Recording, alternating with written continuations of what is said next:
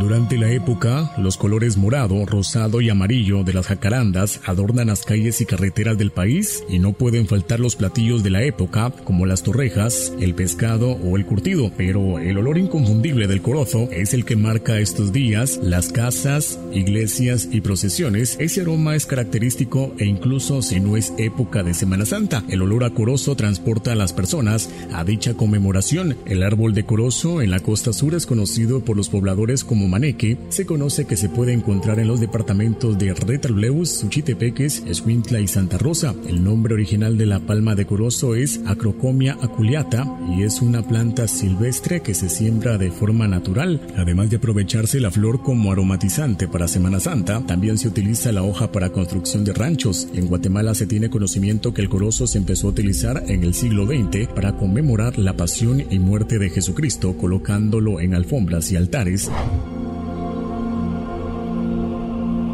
Pero ¿sabía usted que no todas las plantas de corozo tienen olor? Existe el macho y la hembra, y esta última es la del aroma. Por la canoa de corozo se paga alrededor de 15 quetzales, sin embargo el riesgo para poder cortarlo es alto, tomando en cuenta que se da en palmera. Desde la estación de emisoras unidas en Suchitepeques informa Alex Regil, primera en noticias, primera en deportes.